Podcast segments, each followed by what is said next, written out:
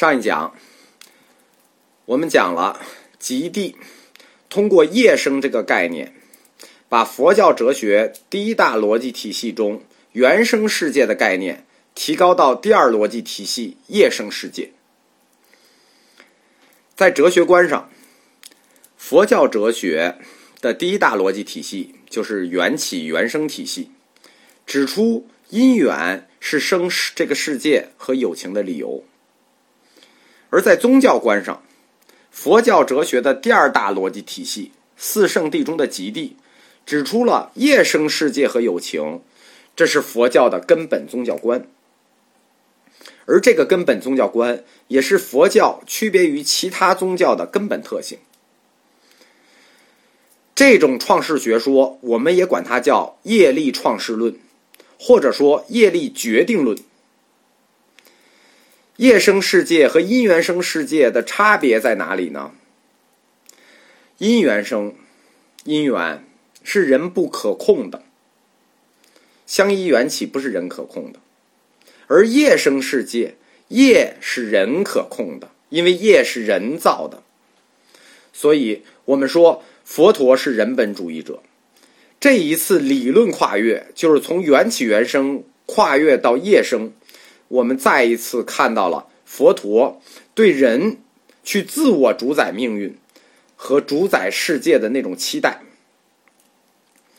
业力决定论，它一方面说明业力是人造的，那么业生世界，那世界就是人造的，人就是世界的主人，各业创造了人自己，共业。创造了人的生活环境，人通过业力创造世界，驱逐了神，建立了人类的尊严和自信。这种学说是原始佛教对于世界如何构成和有情来自于天这一假说的重大理论修正。这次修正，佛教它作为宗教，或者说它正是以宗教的身份。给出了创世的根本答案。我们说嘛，本体论作为宗教是必须要回答的，那就是我是谁，世界是什么的答案。但是，它也有另一方面的作用。在另一方面，业力决定论是什么概念？就是业力决定一切，它就片面的夸大了人所思这一概念，就是人的想法这一概念。业力决定你想怎么做，你要怎么做。那它不是夸大人所思，其实应该说它是夸大了人所思而能做的能力。怎么说呢？就这事情你可以这么想，你可以想你去改天换地，你可以想你去愚公移山，但是不是就真的能这么做呢？就是你夸大了你所思即能的这种能力，而恰恰是这种夸大，佛教后来。就必将演化出一套神佛体系来解决业力决定论的问题，什么意思？佛教是无神体系，但是它的业力决定论说明所思即能做，但所思能吗？不能。那怎么办？就必须演化出神佛系统。这也是佛教最终走向神秘化，或者说佛教最终走向密教化最初的原因。就是业力决定论的原因，而且这种业力决定论将导出一个什么呢？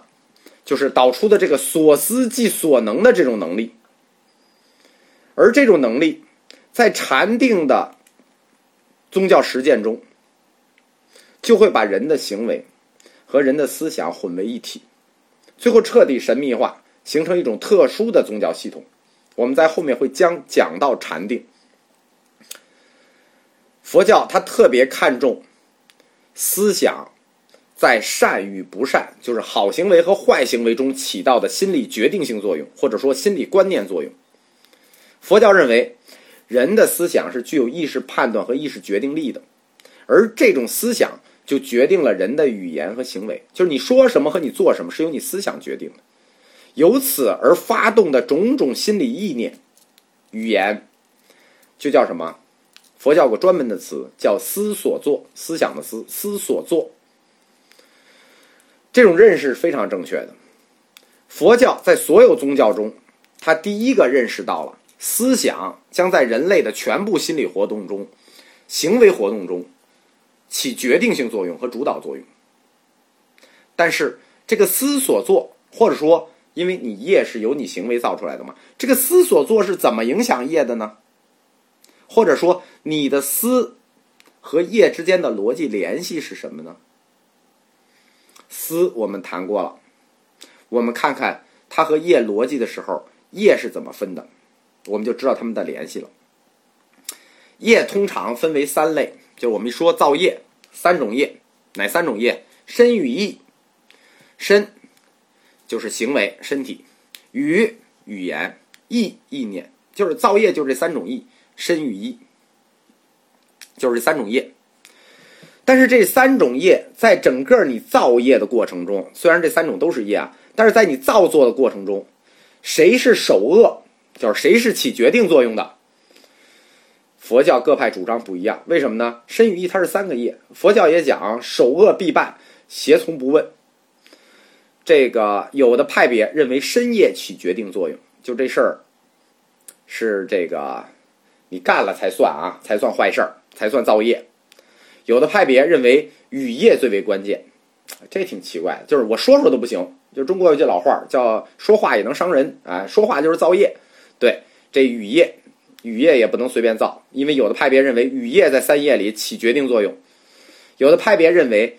意业才是最重要的，为什么呢？思所作嘛，对吧？因为你这么想了，认为意业是支配人活动全部的统帅。这换言之是什么呢？那这个罪就大了，叫动念就是犯罪，而且是根本犯罪。所以说，如果按这个规则判断啊，唐僧西游过女儿国的时候，他已经过不去了。为什么呢？因为动念就是犯罪，唐僧同学已经动念了。我们就泛泛的这么说一下啊。在这三业里头啊，小乘各教派比较重视深业，就小乘还是比较这个比较接地气的，就说你这事儿干了，我们才算你犯错。而大乘教派啊，他这个就像我们党一样，对个人要求比较高，他认为意业很重要，你起念就是犯罪。所以要这么看啊，唐僧当时应该是属于小乘。这个意业所指，或者说这个思想业所指啊，它范围极广。可以说，一切精神现象都属于意业，都都都是意识意识罪。这个或者说想法罪。居舍论指出，意业是主宰作用的思导致的，而语业和身业，就是说你说什么，你干什么，其实都属于胁从，可以不办，不属于首恶，只能是思想的支配物。其实这个想法还是很超前的，就是说你没有想法，你当然说不了这个这话，你当然干不了这个事儿。所以说，雨夜和深夜这都属于胁从，可以胁从不问。因此，业虽然分为三种，就是身与意，但是俱舍论里最后还是把它统一都归结到意业上。那什么意思呢？你造业就是思所作，这就是造业和思之间的联系。作为世界和人生的起因呢，这样就是通过思所作造。你看，业创世界，对不对？业生世界，对不对？又是思所作造业，对不对？那这个逻辑就是思所作造业，业造世界。那么，世界和人生的起因，归根结底就变成了一个精神因素了。就是我们说，佛陀又回到了唯心主义这面了。整个世界和人生就是精神因素的意志和欲望造就了人生，同时也造就了胜利。大家听明白这个逻辑了吗？思造业，业造世界，所以思想就创造了世界与人生。这真是唯心主义世界观的伟大胜利啊！我们不得不说，这真是佛陀的哲学，在佛教哲学四大流派的第一个流派。或者说，佛灭后五百年以内，都是以唯物的视角出发，就是从唯物的车站出发，最终走向了唯心的观点，走向了它的终点——客观唯心。我们不说主义啊，佛陀以唯物的世界观出发，走到了它的终点——客观唯心。大家记住啊，这是客观唯心，因为到大乘般若就变成主观唯心了。这就是佛教第一部哲学有部哲学的精华精髓。什么呢？唯物与唯心的交界不是一条线。大家一直有一个学术的偏差概念，认为唯物和唯心中间是一条线。这个不是唯物就是唯心，不是的。唯物和唯心的交界是一个边缘地带，而且这个地带还挺宽，不是一条线，是一个区域。很宽，佛陀就站在了这个交界线上。大家要仔细听我的课，不要被传统的哲学观和认识观所束缚。就一听吴老师讲，哎呀，唯物的佛陀就觉得不行了，听不下去了。没有这事儿，大家要用超越的精神去看问题，超越哲学观和超越认识观的角度看问题。佛陀他不唯物，他虽然以唯物的视角出发。他也不唯心，虽然他到的终点是唯客观唯心。佛陀是什么？在我整个这八十课里，始终在阐述一点：佛陀是什么？同学们只听到唯物与唯心，听到我背后的意思了吗？佛陀是唯实用。什么叫唯实用？就是这个观点和这个角度，只要是有助于解脱的，管它为什么，只要能为我所用就可以。